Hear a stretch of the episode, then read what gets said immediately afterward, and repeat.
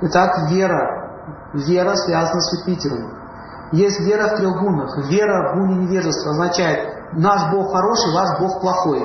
Поэтому вас убьем. Вера в невежество. Вера в страсти. Вера в страсти означает, э, они, они, это фанатизм, и они, они начинают спорить со всеми остальными, доказывать чего-то. Но, но, но как бы агрессии там нет открытой, как в невежестве. Но они считают, что, допустим, а вот скажите, йогой заниматься христианину можно?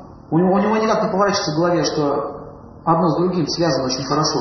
Он думает, что вот этот Бог не наш, этого не пойду. А это наше, я пойду. То есть вера в страсть означает «я тело», это тело, эти кости, это плоть, которая появилась на территории России, так называемой. Так? Значит, это русское тело. Значит, у нее вера русская. Вот. А йога это все не русское. Значит, не мое. На этом его знания будут закончены. Все. Понятно? Вера в страсти.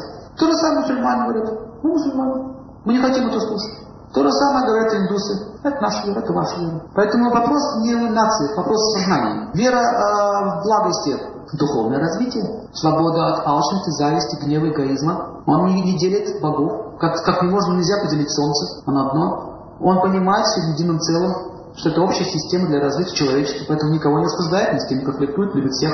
Он не задает таких вопросов. А вот скажите, вот это истина, допустим, а это не истина, да? Он не делает таких ограничений. Он говорит, все истина, все, что приводит к любви. Если, вы, если ваша любовь становится больше, это хорошая философия. Давайте. Он не говорит, идите к нам. Или идите туда. Он говорит, развивайте то, что у вас есть, раз отдает хорошие плоды. Такой мудрец находится в гуне благости. Поэтому называется мудрец. Также идеи, какие-то идеи общенациональные тоже связаны с Юпитером.